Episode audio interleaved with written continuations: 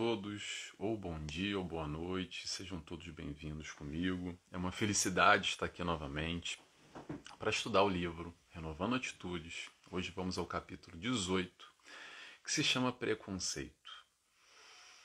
Vamos aprender juntos, compartilhando esse ensinamento de Hamed, esse, essa palavra que sempre existiu, o preconceito, mas cada vez mais dentro da sociedade Lembrando que esse livro foi escrito em 97, se eu não me engano.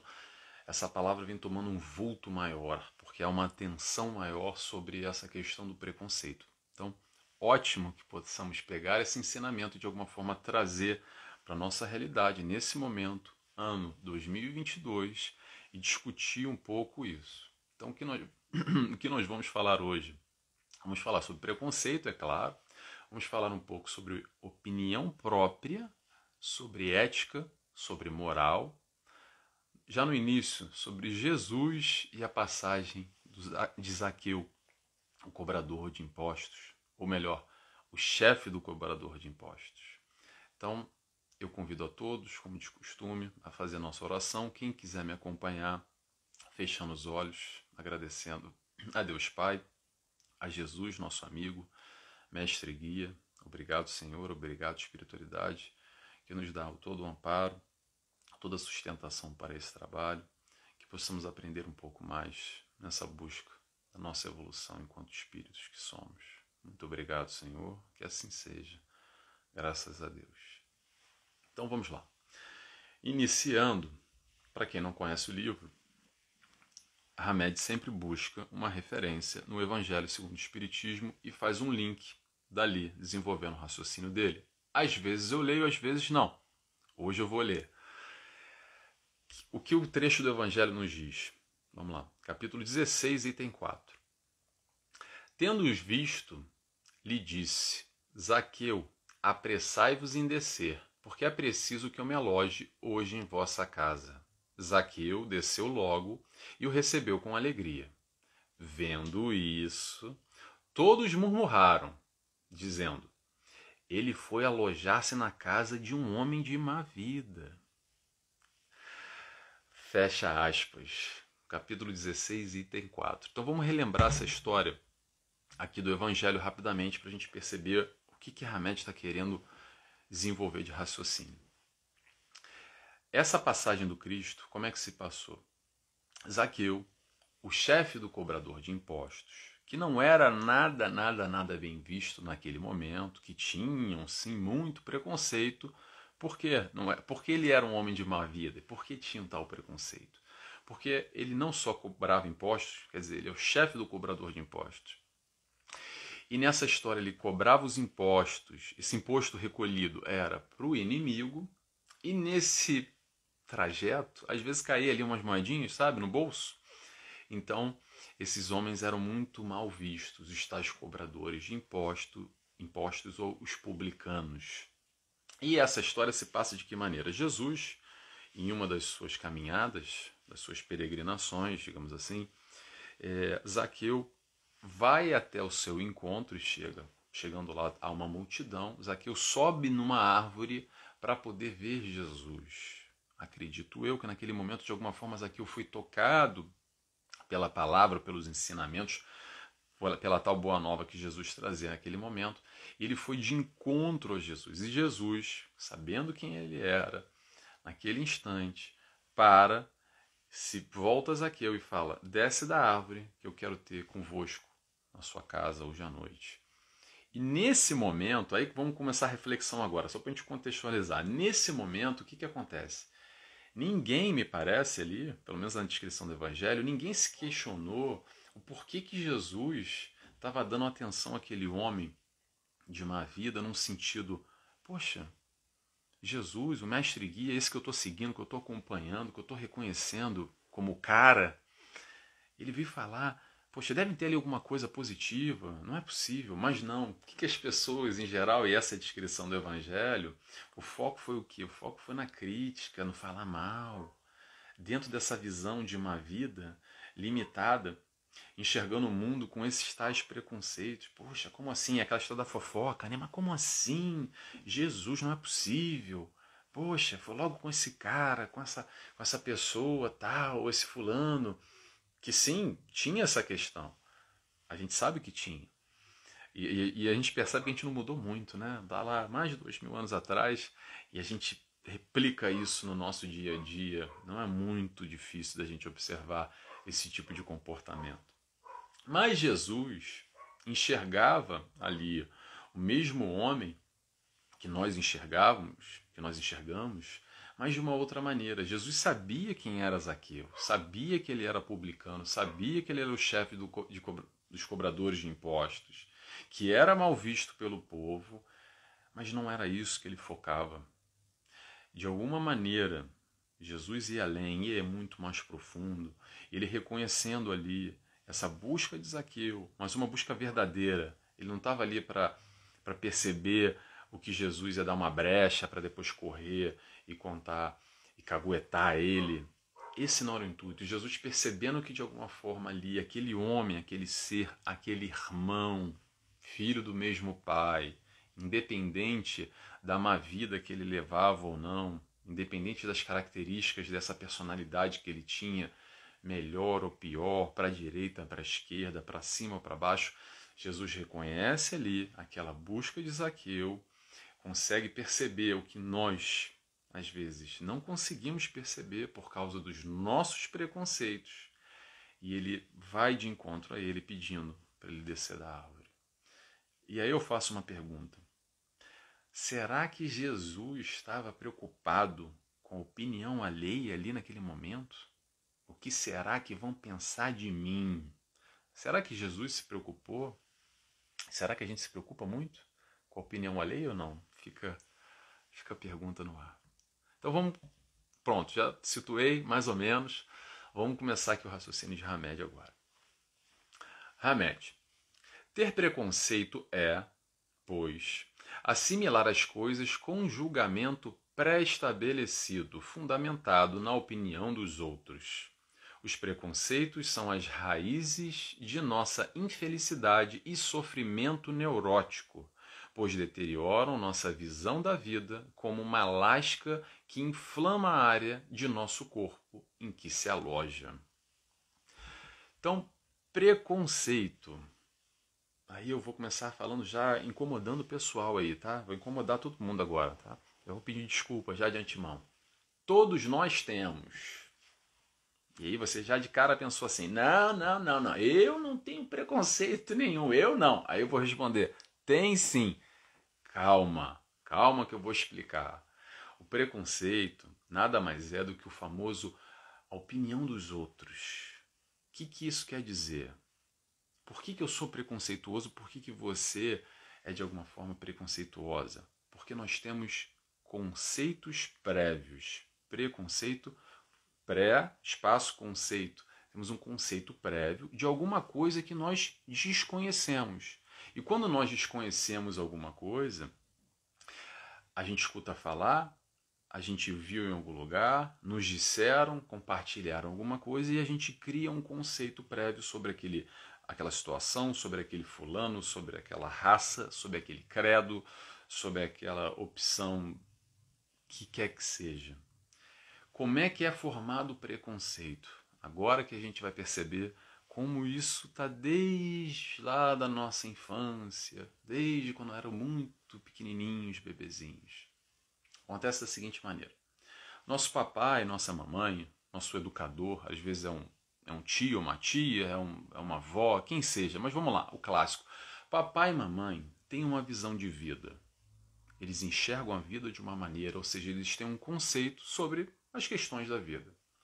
E nós, quando crianças, que desconhecemos a vida naquele instante, naquele momento, que somos a tal esponja absorvendo tudo ao nosso redor, tudo que nos ensinam, todas as movimentações ao nosso redor, o nosso, a nossa referência naquele momento são os tais educadores, os nossos pais. Então, a partir desse instante, os nossos pais, com os conceitos deles, são passados para nós, crianças. E como nós não temos conceito nenhum, nós temos um pré-conceito, um conceito prévio de certa situação, de certa informação, que no futuro nós iremos checar a veracidade daquilo, se nós realmente temos a nossa opinião própria e pensamos, é verdade aquilo que meu pai e que a minha mãe me falou, ou não. Ou não vamos ter a oportunidade de checar, ou mesmo vamos nos bloquear e ficar com esse conceito, independente de ser verídico ou não ser. E aí é que começa a questão, começa o problema exatamente aí. Então, antes de falar sobre o problema, vou continuar, vou dar um exemplo aqui, mais ou menos para ilustrar. Eu nunca fui para a China, por exemplo, nunca fui para a China, tá? mas eu conheço algumas pessoas que já foram, já vi alguma informação na TV, já pesquisei na internet alguma coisa sobre a China. Eu tenho mais ou menos uma ideia do que é a China. Uma ideia muito limitada, muito limitada. E a partir desse instante, eu tenho um conceito prévio do que é a China. Não estou dizendo que é melhor do que é pior. Eu tenho uma ideia, e essa ideia já é um, um, conceito prévio, já é um preconceito, mas não no sentido pejorativo, não no, no sentido negativo, no, no sentido pejorativo negativo. A questão aqui é ter o preconceito, ter a ideia preconcebida não é o problema. Ok? Agora, isso é super normal, é super natural. A gente estabelecer conceitos prévios desde a infância ou desde situações que nós desconhecemos, como por exemplo essa, essa, essa história que eu inventei da China agora. Agora, vamos lá. O problema começa onde? Começa quando esses nossos preconceitos passam a ser fontes de julgamento alheio sem mesmo ter a tal opinião própria. A gente só replica, só compartilha aquilo que nós aprendemos, sem questionamento algum, a gente só multiplica aquilo. E isso, acontecendo isso, baseado sempre no que os outros, no que a gente ouviu falar, no que a gente aprendeu, sem mesmo se questionar. E isso, a maior parte das vezes, com a questão do preconceito de crenças, de raças, de religião e tantos outros assuntos sensíveis, nos paralisa, nos congela, nos ingessa, e isso dificulta a nossa evolução espiritual. Porque a gente pega esses conceitos dos outros, que podem ser certos, que podem ser errados, e a gente não se questiona, e a gente aceita, engole e replica e aí vem. Esse é o ponto da virada, esse é o ponto do movimento proativo, do movimento do exercício constante, que é o seguinte: não é porque mamãe e papai falou, não é porque o seu professor falou, não é porque o padre da igreja, o bispo, o Nelson, o orador espírita, o Papa, o Bill Gates, quem quer que seja, falou que aquilo é uma verdade absoluta. Descubra você a verdade, se questione. Será que é isso mesmo? Por quê? É, não é? Até Jesus. Jesus, para mim, é o meu modelo e guia, ok? Mas é meu modelo e guia porque eu questionei. E sim, faz sentido tudo que ele me responde. Para mim, fecha o círculo. Eu não aceito por aceitar. Não, porque Jesus falou, então é assim. Calma lá. Calma lá, peraí o estímulo, o desenvolvimento é do raciocínio lógico, é da fé raciocinada, é da gente chegar à conclusão pelas nossas próprias pernas. Não é aceitar porque o outro falou. E quando a gente aceita o que o outro falou sem se questionar, pura e simplesmente, a gente abre brecha, brechas da condição de replicar coisas boas e também coisas ruins. Claro que nem sempre a nossa conclusão vai ser a melhor do certo ou do errado, isso é muito relativo, muito subjetivo em muitas questões. Claro que a gente tem sempre uma baliza do lado moral para quem reconhece, claro, ou para quem não reconhece também não tem problema, mas para quem reconhece Jesus como modelo, como mestre e guia. Mas a gente vai falar um pouco mais sobre Jesus à frente. O que, que acontece com a história do preconceito? Porque isso dificulta a nossa evolução espiritual. Porque isso nos afasta, isso nos distancia. Quando a gente emite uma opinião, seja qual for, sem o conhecimento de causa, e normalmente esse preconceito passa a engessar a nossa vida, porque a gente vê a tal, como Hamed diz aqui, é, é, no movimento da vida, essa tal infelicidade, o sofrimento neurótico. E por que infelicidade e sofrimento neurótico? Infelicidade por causa desses nossos preconceitos que não nos permitem muitas das vezes caminhar para frente. A gente fica ali preso àquilo que a gente acredita, engessado, e não, e, e, e não, e não é permitido, não, nós nos, não nos permitimos essa abertura para o novo, para o melhor. Será que tem alguma coisa melhor aí? Eu nunca vou saber porque eu tenho aquele preconceito. Não, aquilo ali não pode, aquele ali eu não quero. Não, não é bem assim. A gente se fecha num casulo. Será que é esse o caminho? E os sofrimentos neuróticos que ele fala é a tal da neurose sobre um tal assunto que também nos congela. A gente fica ali acreditando ou sofrendo, ou num, num sistema, esse tal do sofrimento neurótico, com esses tais conceitos e não nos, não nos impedem, não, nos impedem de desenvolver um raciocínio, de, de ter essa tal abertura para o crescimento. O movimento é no sentido de desconstruir essas bases que estão lá e que nós nem sabemos se é verdade ou se não é verdade. E nós só replicamos. A ideia é desconstruir e construir com a nossa opinião. É questionar tudo isso que nós aprendemos. Porque às vezes era uma verdade para papai e para mamãe, e eles deram o, nosso, o melhor deles para nós, e, e, é a crença deles, e, e não está aqui para querer para dizer que alguém está certo ou está errado, mas às vezes aquilo que faz sentido para eles não faz sentido para mim, não faz sentido para você.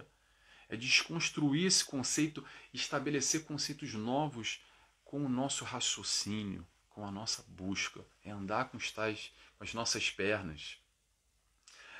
Às vezes, nessa busca, a gente pode afirmar que esse tal preconceito era assim mesmo. Mas às vezes não, às vezes a gente vai de encontro e percebe que não era bem assim. Na verdade, tudo aquilo que eu acreditei lá durante tantos anos, hoje, depois de algumas décadas, eu percebo que tenho que rever os meus conceitos. Sabe essa história que as pessoas falam?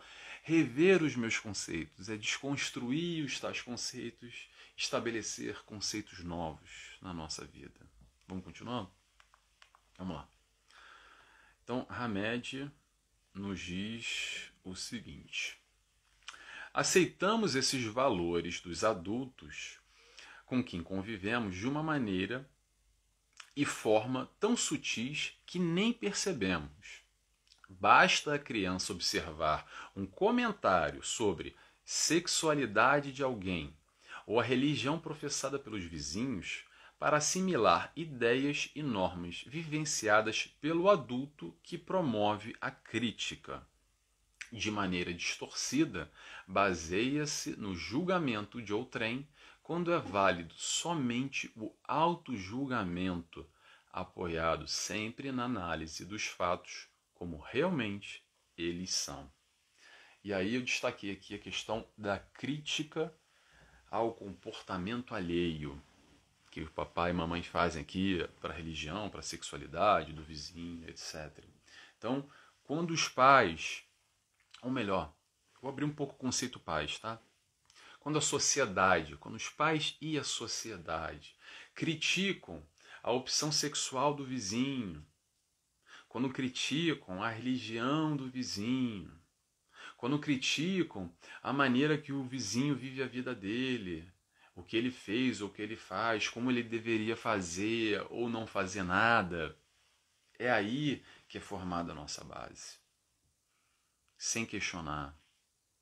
É isso que a gente aprendeu, é isso que a gente faz inconscientemente. É isso que Hamed falou aqui, ele não usou o termo inconsciente, o que, que ele falou aqui? Tão sutis que nem percebemos.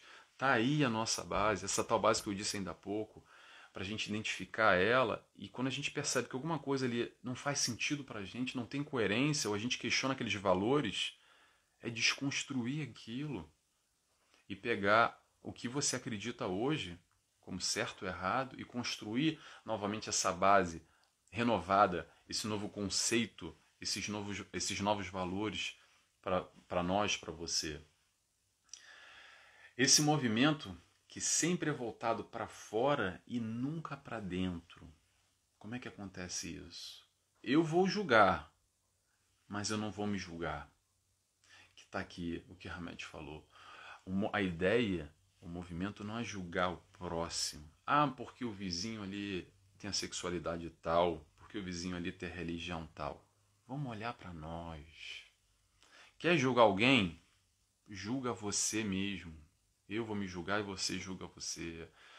Vamos parar de se preocupar com o problema alheio, com a vida alheia, que ele está fazendo certo e ela está fazendo errado. Ele deveria fazer assim, eu deveria fazer assado.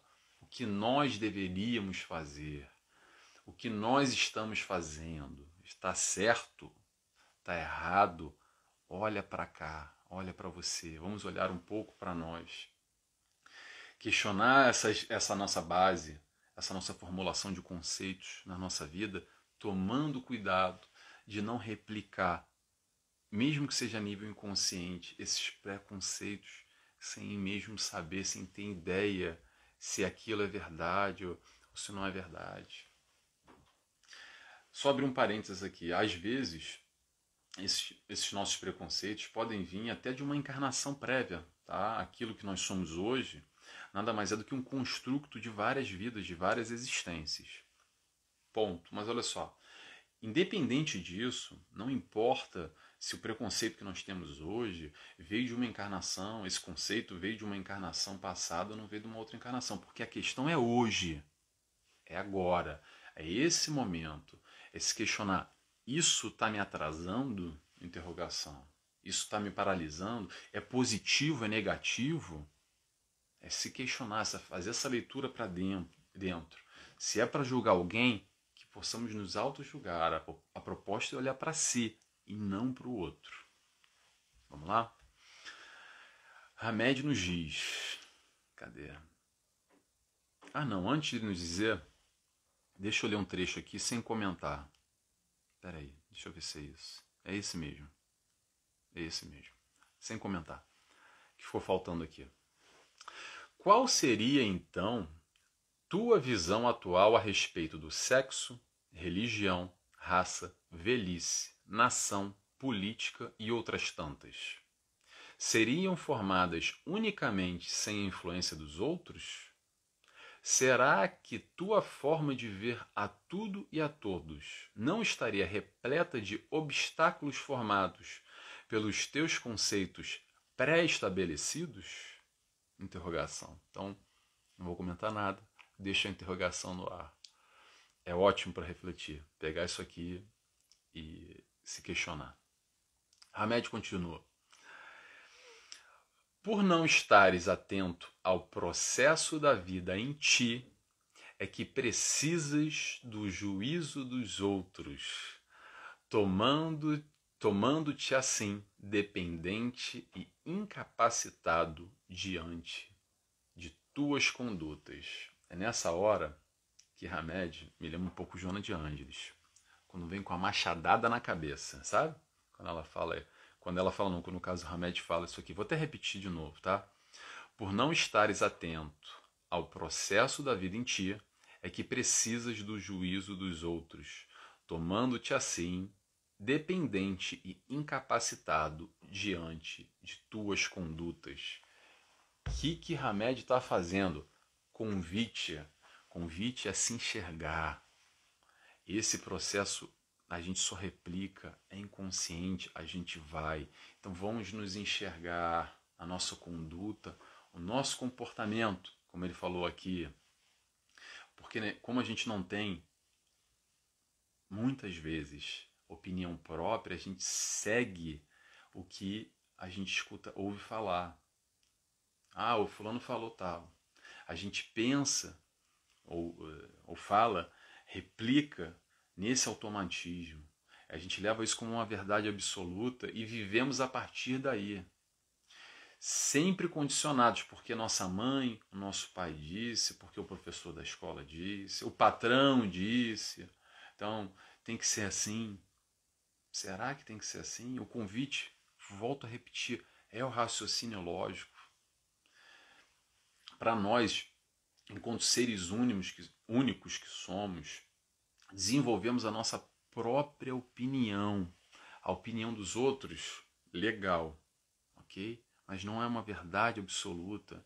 A questão é se questionar, faz sentido, não faz sentido, sim ou não, abandonando esses conceitos prévios, formando o nosso próprio conceito, baseado em que? Em fatos em evidência, em realidade, em vivência nossa. Então, quem sou eu para emitir uma opinião XYZ da China que nem tive na China? Eu tenho mais ou menos uma ideia. Tenho um conceitozinho e tal, mas sem ser pejorativo, sem ser negativo, o que a gente não conhece, o que a gente não sabe. Deixa para quem sabe, deixa para quem conhece. E vamos escutar aquilo e vamos absorver, mas calma lá. É legal, é bom saber. Mas depois que eu vivenciar aquilo, aí sim eu vou poder formular a minha opinião. Aí sim, com conhecimento de causa, eu vou sair da suposição tal porque o fulano disse ou, ou deixou de, de, de falar. vou deixar de ser tal Maria vai com as outras. Que às vezes a gente é Maria vai com as outras e nem sabe. Numa sociedade que a gente vive repleta de, de aquele comportamento que eu digo sempre, que é o tal do comportamento de manada. Alguém foi, falou, correu, todo mundo fala e corre atrás igualzinho. Então vamos lá, já estamos terminando, não vou me alongar muito, vou ler mais um trecho aqui. Disse que, para fechar agora, tá? Disse que um indivíduo atingiu um bom nível ético quando pensa por si mesmo em termos gerais e críticos, quando dirige sua conduta conforme julga correto, demonstrando assim independência interior, quando é autônomo para definir o bem e o mal, sem seguir fórmulas sociais e, por fim, quando não é escravo das suas crenças inconscientes, porque faz constante exercício de autoconhecimento.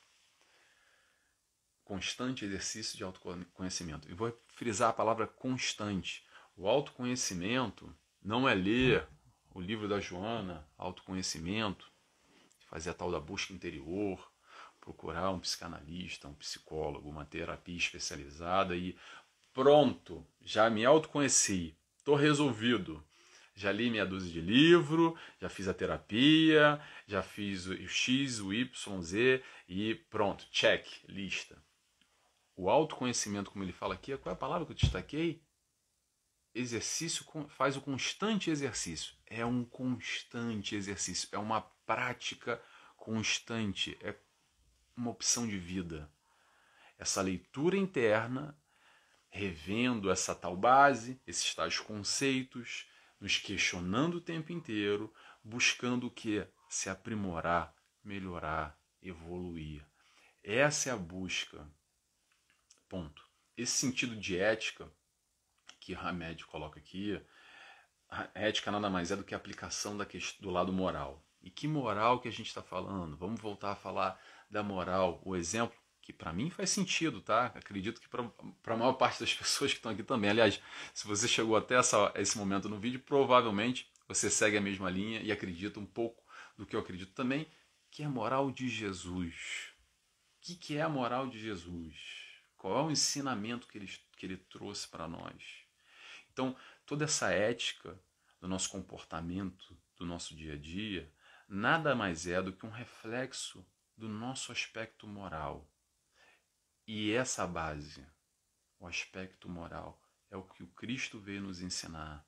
No desenvolvimento de nós espíritos em evolução, são dois aspectos: intelecto e moral. Intelecto, a maior parte de nós está bem desenvolvido. Agora, o lado moral, que aí balança, né? Aí balança. Eu não sei para vocês, mas para mim o que balança é mais isso. O que balança é a gente pegar o exemplo do Cristo como a moral estabelecida, se é isso que você acredita, como eu, e aplicar ela no nosso dia a dia. Se questionando no dia a dia. Não é só aqui nas palavras bonitas de um estudo como esse, num centro espírita, quando a gente está tomando passe e vendo uma palestra e assistindo um curso.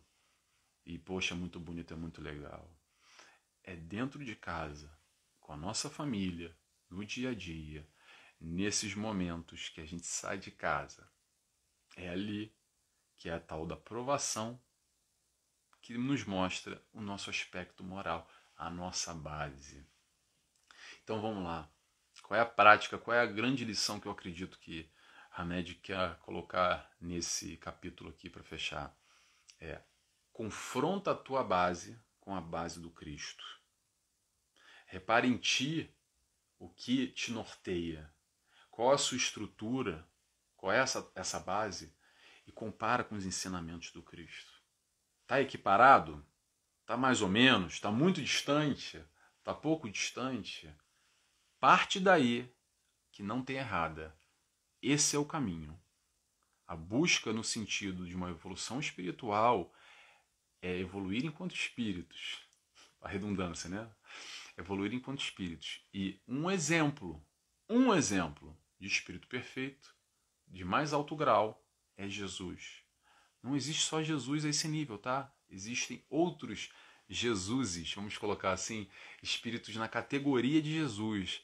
Mas ele passou o que todos nós estamos passando. Ele caminhou, ele fez essa caminhada que a gente está trilhando agora. Então, se é para ter um modelo, um guia, um exemplo, um conceito, deixar os, conce os conceitos prévios, questionar os nossos conceitos, se a gente tem ali um exemplo, é Jesus. Que possamos seguir ele, que possamos nos basear nele, nessa prática, trazendo para o nosso dia a dia, para o hoje. Não só para a leitura bonita, para o agora. Desligou aí a câmera, quando, você, quando eu desligar a câmera, quando você desligar o vídeo e você vai para a vida, é aí é aí que a gente vai ver o nosso lado moral. Muito bem. Mas sem desespero, tá, gente? Não é para entrar em desespero. É passo a passo, é momento a momento, é pouco a pouco, tá? Sem autopunições, sem autojulgamento, sem chicote, cuidado, ok? Autojulgamento no sentido positivo. Muito bem. Tudo dito, agradeço a todos mais uma vez, obrigado por estarem comigo. Espero que de alguma forma tenha feito sentido para você esse capítulo, como fez muito para mim, e que a gente possa continuar assim buscando essa caminhada em conjunto. Então, eu convido a todos, quem quiser, obviamente, a cerrar os olhos comigo, agradecendo a Jesus, a Deus Pai, Jesus, nosso amigo, mestre guia, espiritualidade de luz que nos acompanha, a Hamed por esse ensino desse capítulo que possamos assim continuar nessa busca, nessa evolução, colocando em prática todo esse estudo. Muito obrigado, que assim seja, graças a Deus. Tchau, tchau, pessoal. Até segunda-feira que vem. Tchau, tchau.